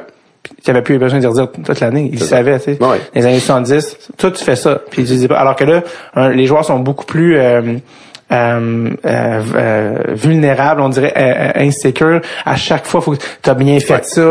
Ouais. Il y a un suivi. Toi, dans ton entraînement, tu l'as vu, tu as entraîné des gars dans les années 90, tu entraînes des gars, on est en 2017. Mm-hmm. Comment ça a évolué? Ben moi j'ai évolué avec eux. Donc euh, C'est ça. faut que tu t'adaptes. Moi aussi, euh, faut, quand, euh, faut que tu saches quand lever le ton sur euh, Mm-hmm. pendant une pratique. Euh, c'est pour ça que c'est important d'apprendre à connaître l'athlète que tu entraînes. Mm-hmm. Euh, que ce soit un athlète ou de- dans n'importe quel sport, c'est la même chose. Puis souvent, le, quand tu euh, tu coaches en arrière d'un banc, le jeune fait une erreur, là. Quand il arrive au banc, là, si tu commences à le blaster, hey, t'as fait une erreur, la, la première chose qu'il va faire, c'est qu'il va, il, il va backer, euh, là, il va, de- il va devenir, ben, il sera plus là, là. Tu sais, tu, Ouais. tu viens de, tu viens de l'achever, là, tu sais. Puis, euh, quand je fais des conférences, là, quand je vais, euh, quand je vais en Europe, ben, souvent, c'est ce que je dis aux, aux entraîneurs et aux parents. Le jeune, là, il a fait une erreur, là, ben, il sait qu'il en a fait une. Même Mm-hmm. si je rentre dedans, là, ça donne absolument rien. Je, je suis en train de, je vais le détruire à la place, là. Fait que, je fais, moi, souvent, je fais juste le regarder, puis s'il me regarde dans les yeux puis il me fait un petit sourire, je vais y en faire un parce que je sais qu'il a compris. Fait que c'est cet aspect-là qui a changé dans, dans- au niveau de l'entraînement. C'est extrêmement rare que je vais élever la voix. La raison est fort simple, c'est que plus je parle bas, plus ils ont tendance à m'écouter. Ouais, le plus, le, vieux- Donc, le plus vieux truc au ouais, monde. ouais, exactement. ça. Puis euh, si on regarde aujourd'hui là, tu sais, les, les, les entraîneurs qui euh, euh, qui sont de la vieille mentalité, qui sont pas ajustés, c'est beaucoup plus difficile pour eux. Euh, on regarde Michel Terrien, là, c'est un, c'est un entraîneur qui était comme ça avant, Mm-hmm. puis qui a, il a dû s'ajuster lui aussi. là, tu sais, il faut que tu deviennes presque un player's coach. Ouais. Faut que le gars t'aime. C'est- Faut que le gars t'aime. Pour qu'il joue pour toi. Ouais, faut que le gars t'aime, faut que faut que tu sois là pour lui. Puis euh, exactement ce que ce que tu disais de Guy Boucher là, c'est exactement ça. Mm-hmm. Euh, tu, tu parles pas à une équipe, tu parles à des individus parce que chaque joueur devient une business. Donc puis ils ont tous des comportements différents, ils ont toutes des mentalités différentes, ils viennent d'un environnement qui est différent. Donc faut que tu, faut que tu saches patauger dans tout ça. là. Apparemment que Daryl Sutter, le coach des Kings, parle tellement pas fort dans la chambre Ouais. que les gars, faut qu'ils arrêtent de bouger. Ouais, ouais. Tellement que... Ouais, mais c'est qu'on vou- voit- c'est voulu. Ben oui, absolument, c'est absolument voulu. Euh, euh, Est-ce que tu trouves, parce que souvent les, les, les gens de la de génération avant trouvent que les- la nouvelle génération est bébé, est individuelle? Est-ce que c'est, est-ce que tu trouves ça? Dis-tu, mais Euh, là, Colin, là, prends, sur toi, Colin, tu dis ça des fois? Euh, ça arrive, certaines personnes, mais moi je me gêne pas pour leur dire. J'ai- Moi j'ai déjà eu des jeunes euh, parce qu'on on faisait des entraînements sur glace euh, au niveau de la stabilité puis tout ça. C'est c'est des choses qui sont pas faciles. Puis j'essaie de leur expliquer que je fais la même chose avec les joueurs de la Ligue nationale. C'est un autre niveau là, mais Ouais. Euh, puis j'ai eu un jeune là qui est tellement pas habitué de se forcer. Ouais. Euh, non, non, C'est drôle, mais c'est ça, ouais. C'est ça pareil. Qui, euh, là, il les larmes commençaient à, coûter, à couler. Mais je dis, mon Dieu, que- qu'est-ce qui se passe? Mais c'est dur. Je sais que c'est difficile. Si c'était, si c'était pour être facile, là, on serait pas ici. Ok, Tu serais probablement en train de jouer dans le parc Nord. Là. Ouais. Mais si tu as choisi de venir ici, tu sais, au Ouais. moins, essaye. On est là pour essayer, puis on est là pour... euh, je suis là ici pour te développer. Tu sais, dans le fond, je dis que je suis là pour lui. Fait que c'est, c'est des grosses différences. Mm-hmm. Mais oui, sont, c'est plus difficile d'aller chercher les jeunes aujourd'hui. Souvent, on, les jeunes ne parlent pas beaucoup. Donc, il faut que tu essaies de, de le faire parler. Euh, qu'est-ce- Tu sens que tu as besoin de plus les encourager, d'être plus positif? Ça, tu sens ça ou non? Euh, oui, je dis souvent là, moi je vais, c'est très rare, je vais dire des choses négatives. Euh, je veux tout le temps que ça reste positif parce que tu es là pour eux. Puis euh, Mm-hmm. souvent, ce qu'on, ce que j'ai remarqué là avec euh, dans le hockey, c'est qu'on les, les entraîneurs ou euh, ont peur que ça paraisse mal sur la glace. Par exemple, quand tu fais un entraînement, puis tu montes un exercice, puis c'est vraiment tout croche. Mm-hmm. euh, souvent, le- l'entraîneur va siffler puis ils vont faire un autre exercice, ça a l'air bien, ça paraisse bien. Euh, moi, je fais le contraire. Je les laisse souvent faire des erreurs. Je les laisse là-dedans parce qu'ils apprennent beaucoup dans ça. Euh, puis souvent, je vais, je peux passer moi 15 ou 20 minutes sur le même exercice, j'ai aucun problème avec ça, sauf que je l'ajuste à mesure. Je, les- je les rappelle, je les laisse aller dans le dans la marde, là, dans- je Ouais, les laisse dans leur marde, puis je les rappelle, puis là je réexplique l'exercice brièvement. Ouais. Là je les relance, le même exercice. Ok. Fait que- puis là déjà c'est mieux. Je les rappelle une troisième fois, je dis bon, parfait, vous avez compris l'exercice, ça va beaucoup mieux maintenant, les passes un petit peu plus raides, un petit peu plus je leur donne juste des petits pointers. Après ça, je les relance, puis le drill qui avait de l'air de la chenoute au début, ça a l'air là là après après 15 minutes, c'est un drill qui roule bien, ils ont compris l'exercice, puis ils savent pourquoi il faut le faire. Est-ce que tu est-ce que tu trouves que ça prend plus de temps? Ben, il faut que tu aies le temps. C'est ça. Il faut que tu le prennes, le temps. Malheureusement, dans le, tu regardes le hockey mineur, euh, aujourd'hui, ils n'ont pas beaucoup de pratique. OK? Fait que c'est, c'est difficile de blâmer les entraîneurs qui sont là, qui souvent sont des, des bénévoles, puis qui, tu sais, sont, sont garochés là souvent. Là. Euh, mais euh, moi, je viens du système américain, fait que- parce que j'ai, j'ai joué là-bas. Ouais. J'entraîne beaucoup en Europe, aux États-Unis, puis c'est le même principe. Souvent, on va avoir quatre ou cinq pratiques pour un match. Ici, c'est le contraire. On a souvent quatre matchs pour une pratique. Puis souvent, les pratiques, c'est des demi-glaces.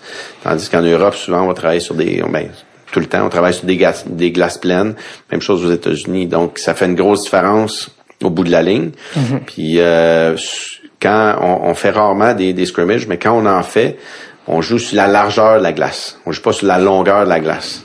Donc, on divise le groupe, on peut le diviser en trois puis on les laisse jouer sur la largeur. Donc, ça leur apprend, parce que tu en as toujours un qui va sortir du lot, surtout quand ils sont jeunes, qui va patiner plus vite que l'autre, Ouais. qui va prendre la rondelle, boum, boum, boum, boum, d'un bout à l'autre, puis ça va empêcher ça. Ça, ça développe plus d'autres skills. D'autres euh, habilités, ouais, c'est ça. Donc, euh, lever la tête, apprendre à faire des passes à un bas âge. Parce que quelqu'un qui est pas habitué à faire une passe là, quand il est jeune, plus il avance dans le hockey, plus ça va devenir difficile. Parce que lui, dans sa tête, il est pas habitué. Donc, euh, c'est toutes des petites choses qu'on fait que euh, à l'extérieur du Canada qu'on qui, qui fait que les, les, les joueurs s'améliorent beaucoup plus rapidement. dans, dans des plus petits espaces. Ouais. Euh, le marché des entraîneurs personnels a con- connu un boom incroyable, Ouais. justement, avec les dernières années, parce qu'avant, les joueurs étaient laissés à eux-mêmes au niveau de l'entraînement. Tu t'occupais de toi pour l'été, puis Ouais. ça finit ça de même. Alors que maintenant, les gars ont tous des entraîneurs comme toi, euh, s'entraînent beaucoup en groupe. Tu, sais, tu vois les vidéos... euh, euh, sont dans un gym, la musique, euh, la musique, le plaisir, puis sont Ouais. 4-5 gars de la Ligue nationale, C'est euh, ça. de différentes équipes qui s'entraînent, qui, qui se motivent ensemble.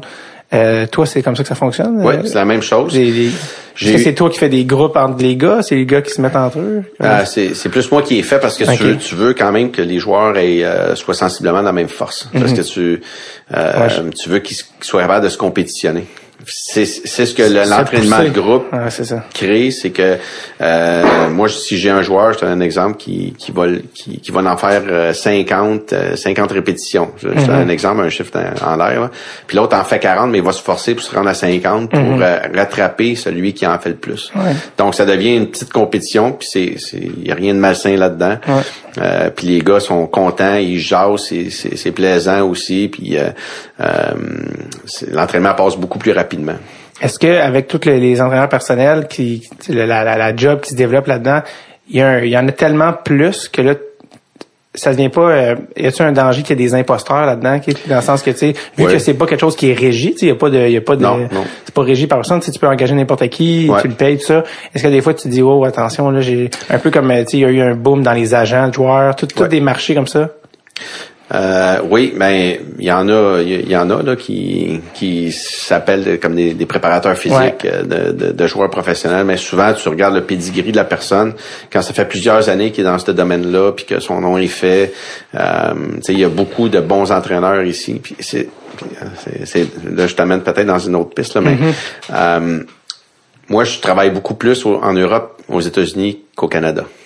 OK, c'est c'est comme le monde à l'envers un peu. Puis souvent on, a- on amène des, des, des entraîneurs de l'extérieur ici au Canada. Donc c'est moi je trouve ça difficile de travailler ici. OK. C'est pour ça que là, avec euh, avec ce qu'on est en train de créer, avec euh, le, le- le programme qu'on qu'on a monté, c'est qu'on s'en va beaucoup à l'extérieur du pays. C'est, euh, c'est, oh mon Dieu, c'est nul n'est prophète en son pays. C'est quoi? C'est plus que... Ouais, c'est c'est c'est pas mal ça. Ouais, si on regarde, euh, j'ai moi j'ai travaillé souvent avec Gaston Gingras, euh, qui lui aussi entraîne sur la glace. Là, il fait pas la partie gymnase là, mais euh, il, il travaille beaucoup sur la glace. On a partagé souvent la même glace. Moi, je faisais mes choses euh, différentes, puis lui il faisait autre chose sur la glace. Puis euh, lui où il demeure là, il peut il peut même pas faire d'entraînement. Donc, c'est ça qu'il me disait. Il dit c'est épouvantable. Si t'as des, un- des des joueurs qui sont capables de développer, même s'ils ont joué dans la Ligue nationale, là, ça veut pas dire que parce que tu as joué professionnel que tu es capable. Mais lui, dans son cas, lui, il est capable. Donc, euh, puis euh, tu ils se font presque empêcher d'entraîner ici. C'est, en tout cas, moi, je trouve ça un peu. euh, Il y a quelque chose qui fonctionne il y a pas. quelque chose qui fonctionne pas. Tu on a, on a des, je te dis pas que tous les entraîneurs sont bons, mais il y en a beaucoup de bons ici. Puis souvent, ils sont obligés d'aller travailler à l'extérieur. À cause qu'il n'y a pas les infrastructures pour travailler ici? Non, parce que euh, il y a- il y a beaucoup de jalousie. il y a beaucoup. Tu sais, moi, ce que je fais là, c'est euh, régulièrement, là, on parle contre moi, puis tout ça. euh, ça fait plusieurs années. Moi, j'ai quand j'ai commencé, Qui parle contre toi? ben, Les autres entraîneurs, c'est ça? il y a des entraîneurs qui parlent contre moi, des, des coachs, euh, des ci, euh, Landrevel est ici, Landrevel est ça. Puis moi, je m'en suis jamais badré. J'ai, puis souvent, quand les gens me parlent, hey, tu connais-tu tel entraîneur? Puis souvent, je vais dire, euh, oui, je le connais. Puis qu'est-ce que t'en penses? Ben, je il fait sa job, je fais la mienne. Tu sais, fait, moi, j'embarque pas dans ces bébelles-là Ouais. euh, de pégatif. Puis si je regarde mon, mon parcours, ben moi aujourd'hui, je suis encore là. il y en a qui sont plus là, il y en a qui sont encore là, mais souvent c'est de l'insécurité. Puis moi, j'ai pas peur de montrer ce que je connais. Mes connaissances là, j'ai pas peur de le montrer. Parce que je me dis qu'il y a une personne qui est capable de le montrer comme moi, c'est moi. Puis il y a une personne qui a ma personnalité, c'est moi. Fait que souvent, ce que j'ai remarqué avec les années, c'est que les gens vont acheter ta personnalité avant tes compétences. Donc, si... euh, C'est du branding. Ouais, ben, c'est ça. exactement. Donc, euh, c'est ce qui m'a permis de faire de la télé. C'est ce qui Mhm. m'a permis de faire de la radio. C'est ce qui... Euh, tu sais, c'est des choses... Tu sais, je te l'ai dit tantôt, c'est des choses que jamais j'aurais pensé faire dans ma Ouais. vie. Tu sais, j'ai, j'ai quand même été analyste sportif euh, pour... euh, ça commence bien dans le temps à V. Euh, ça m'a même permis d'animer une partie d'émission. Wow. que jamais j'aurais pensé faire dans ma vie. Donc, tu sais, c'est quelque chose que je peux dire que j'ai fait. Puis, euh, tu sais, je suis fier de l'avoir fait aussi. C'était, c'est vraiment des super belles expériences que je vis. Euh, autant avec toi, avec ton émission ici, là, tu sais, je trouve ça vraiment cool parce que là, on peut parler de paquet d'affaires. Euh, je sais que t'es un humoriste aussi, Ouais, donc tu sais, c'est, euh, on, sais, on fait pas des jokes là, mais, euh, Non, tu sais, mais- faut, on garde ça dans la bonne humeur. on Ça fait garde changement ça. d'un entraînement en gymnase, mettons. hein. Exactement. Ouais. Donc, euh, tu sais, capable d'expliquer les différences entre différents pays, qu'est-ce qu'ils font, qu'est-ce que nous on fait pas, euh, euh, pourquoi notre hockey régresse. Exact. Euh, euh, moi, je trouve qu'il y a beaucoup de jalousie ici, puis dans, dans pas mal tous les domaines. Euh, euh, des gens souvent, ils vont s'en faire beaucoup plus avec ce que l'autre est en train de faire que juste faire sa job. Ouais. Tu sais, fait que puis moi c'est c'est probablement pour ça que je suis rendu où je suis rendu aujourd'hui, c'est que j'ai jamais parlé contre personne. Euh, puis un, ça donne rien, puis je trouve que ça regarde mal.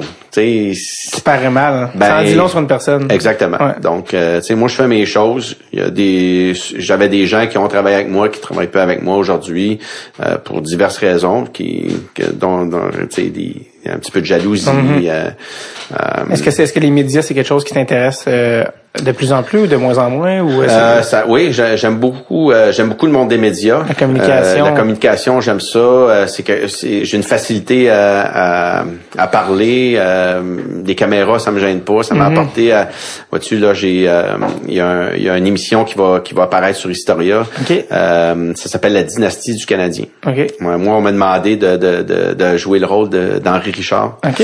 Donc euh, c'est vraiment le fun. Fait que ça m'amène à, à faire ça. Puis j'ai moi en, en face d'une caméra, j'ai aucun problème. C'est drôle. Euh, en face de micro, j'ai pas de problème non plus. C'est drôle parce que j'ai fait de la figuration sur euh, une affaire qui va être à Historia aussi sur une série sur Jean Béliveau. Ah ben oui. C'était euh, le euh, Marc Beaupré, le comédien qui jouait Ouais. Henri Richard. Ah ouais? c'est drôle, il y a comme plusieurs versions. Puis il y avait euh, c'est celui qui jouait Marc Arcan dans Série Noire pour ceux qui ne rappellent pas, c'est lui qui jouait Henri Richard. Ok. Puis euh, en tout cas, c'est drôle qu'il y a comme à au même poste, il y a plusieurs séries avec Ouais. plusieurs versions différentes. C'est ça. C'est Fait, vrai. C'est avec KO TV, là. C'est Ok, Louis ouais, Morissette. Ouais, ouais, je connais Donc, euh, euh, je pense que ça passe le 20, si je me trompe pas, c'est le 24 avril, en tout cas. Gros autour fan de hockey, Louis Morissette aussi? Oui, oui, très gros fan de hockey. Puis euh, j'ai la chance de faire le match de célébrité au Centre Bell avec lui aussi. Ça fait quatre ans que je le fais. C'est à quelle Euh, date? euh, cette, cette année, c'est le 2 avril. OK, fait que ça s'en vient. Ça s'en vient. Ok. Donc, euh, mais tu sais, c'est c'est un paquet d'opportunités que j'ai eu la chance de, de faire à cause du métier que je fais. Ouais. Les, les gens que j'ai entraînés, mais j'ai, j'ai, ça n'a pas toujours été facile. là. Mhm. Parce que tu sais, là, là, ça paraît bien parce que tu sais là, ça, mais moi, ça commence à bien aller. Mais j'ai mangé mon pain noir. Là. Je veux dire, j'ai fait beaucoup de, de gratuité pour être capable de me rendre où ce que je suis présentement. Souvent, tu te rends compte que les gens abusent de toi aussi. Parce que Quand c'est gratuit. quand c'est gratuit, ben souvent ils disent Hey, tu, viendrais-tu m'aider? Fait que moi, je disais OK, je vais aller t'aider. Mais quand tu te rends compte après que lui il fait de l'argent, toi tu fais rien, là tu dis OK, l'aide c'est, c'est qui qui aide qui là? Ouais. Mais euh, Ça fait un certain temps que ça va bien, tes trucs? oui, oui. Puis, euh, mais tu sais, tout ça mis ensemble, ça m'a permis de me rendre où ce que je suis Mhm. là présentement. Puis euh, même quand je faisais de la gratuité, là, pour moi, c'était de l'expérience que que, que j'avais. C'est, c'est des bagages, c'est du bagage que je ramassais. Puis euh, euh, tu sais, dans dans tout ce que j'ai fait, ça, c'était pas mal ça aussi. J'ai pas, j'ai jamais eu besoin de carte d'affaires. Jamais. C'était, c'est du bouche à oreille Ouais. depuis le début. Euh, T'as même, t'as même, euh, t'as même, euh, parlant de, de, de- d'activités euh, hors peut-être ce que tu fais typiquement, il y avait, euh, t'as entraîné, je pense, Marc-André Grondin pour Go. Ouais, ouais, ouais, pour la film gauche, j'ai montré à patiner. Euh, Ouais. J'avais vu dans une entrevue avant que le film il sorte, puis il disait, tu sais, c'était bien cute là, patiner de la bottine dans une date dans le vieux port, mais j'avais besoin d'apprendre à patiner pour Ouais. le film. Euh, comment ça s'est passé? Comment t'abordes un comédien pour l'entraînement contrairement à un athlète professionnel? Ben, ça a été, euh, Ça va prendre plus de plaisir. Dans... ouais, ben, c'était, non, c'était, c'était comme, puis il a appris super vite. Là, J'ai dit, ben, regarde, tu vas venir, euh, viens sur la glace avec les joueurs que j'entraîne. Fait qu'on était au complexe Bell, puis avec les joueurs de la Ligue nationale, puis euh, le, le pire, c'est qu'il l'encourageait. Je me souviens au début, de, il s'en allait sur le bord de la bande. Ok, il marchait. Je dis marche, marche. Puis je disais pas, euh, je donnais pas de cours. Là. Je fais juste dire marche sur la glace tranquillement, cours un petit peu avec tes patins. C'était pas encore du patinage, c'était plus du marchage. Ouais, puis apprendre à, se, à, à rester stable. Puis après ça, je dis ben là, tu je le mettais dans un coin là, puis je dis tu vas faire tel exercice. C'est comme ça que ça a parti. Ok. Puis regarde, aujourd'hui, il joue dans une ligue de garage. J'ai pas eu besoin Ouais. de peut-être à quelques reprises, mais je pense qu'il s'est pas fait doubler euh, beaucoup. Il m'a dit qu'il voulait parce qu'il est venu ici au Ouais. podcast puis Ok, euh, on n'a pas encore sorti l'épisode parce que Goon euh, s'en vient bientôt Ouais, la sortie du film mais il m'a dit qu'il voulait pas laisser les scènes il voulait apprendre à jouer parce que Ouais. le fun c'était de faire les scènes donc il ne doit pas laisser ça. ça un double donc il dit qu'il y, avait un double qui doublait mais qui dit que dans le film on le voit pas là, mais il y a dans l'entrecoupement entrecoupement entre ses scènes à lui et la doubleur Ouais. mais qu'il en a fait une bonne partie puis surtout qu'il il trouvait ça le fun de les faire. Ouais, ouais, exactement. Puis le producteur était vraiment content aussi qu'il ait pas besoin du euh, de la doubleur trop Ouais, souvent. ça. Fait que euh, ouais, c'est ben c'est ça, ça m'amène, ça m'a tout amené à avoir ces expériences là, à rencontrer ces personnes là. tu sais, Marc-André Gondin quand même là, on s'entend que c'est un c'est Un un, bon- comédien. ouais. c'est un bon acteur, euh, c'est une bonne personne Ouais. aussi.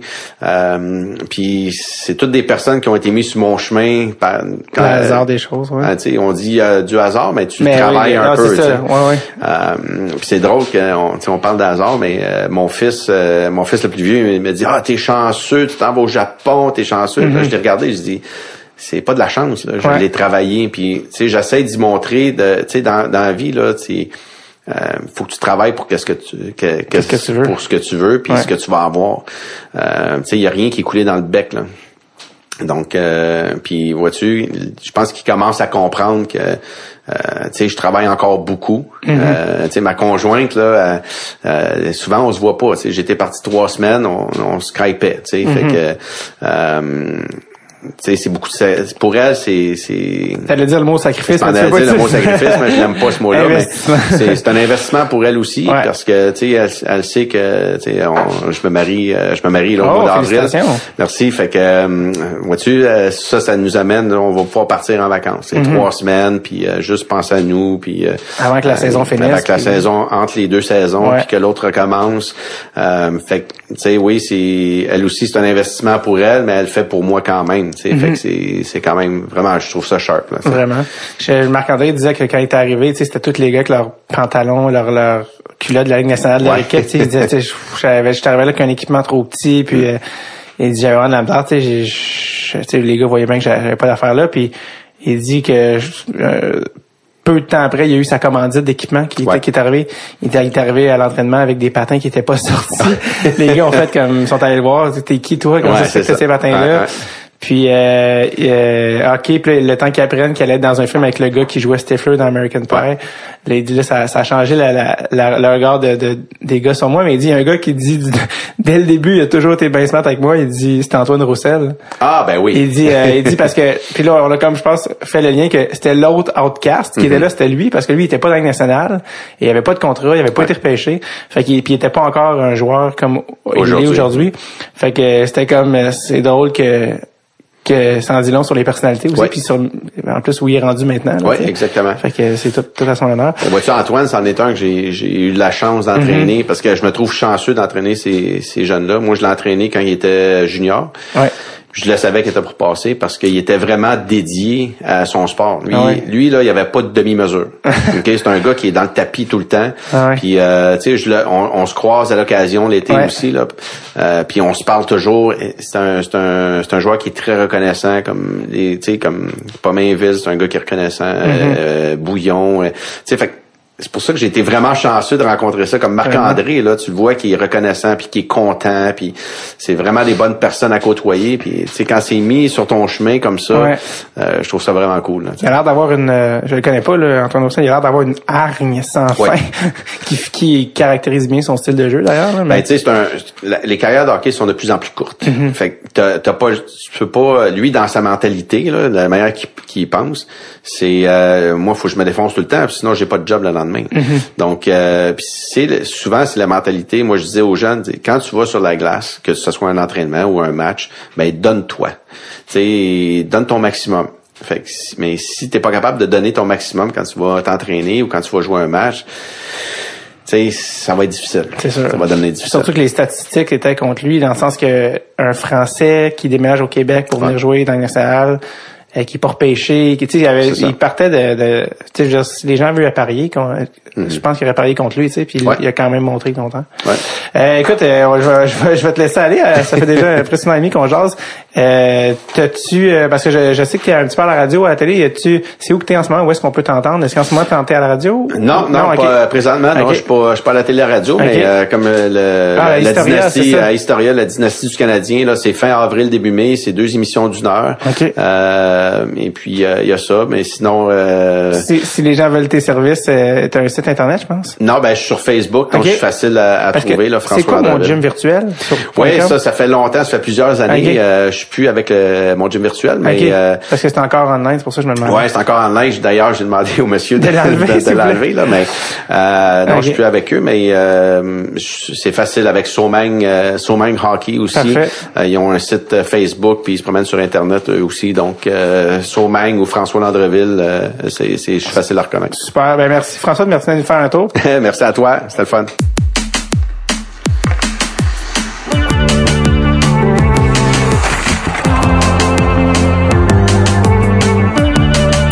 Merci beaucoup à François Landreville. Très belle rencontre, très cool gars. Je vous rappelle par ailleurs qu'on est au festival Transistor, le festival de la radio numérique de Gatineau. Nous serons dans le Vieux Hall le 30 avril 2017 entre 16 et 17 heures au Resto Bar, le Café Bar, le Troquet. Euh, donc c'est gratuit, soyez-y, ça va être vraiment cool. Et euh, si vous avez aimé, si vous aimez le podcast, si vous aimez ce qu'on fait, euh, prenez une petite seconde pour aller mettre des étoiles sur iTunes. Apparemment que ça fait une belle différence dans la visibilité du podcast. Sinon, je vous dis à la semaine prochaine. Ok, bye bye là, bye bye.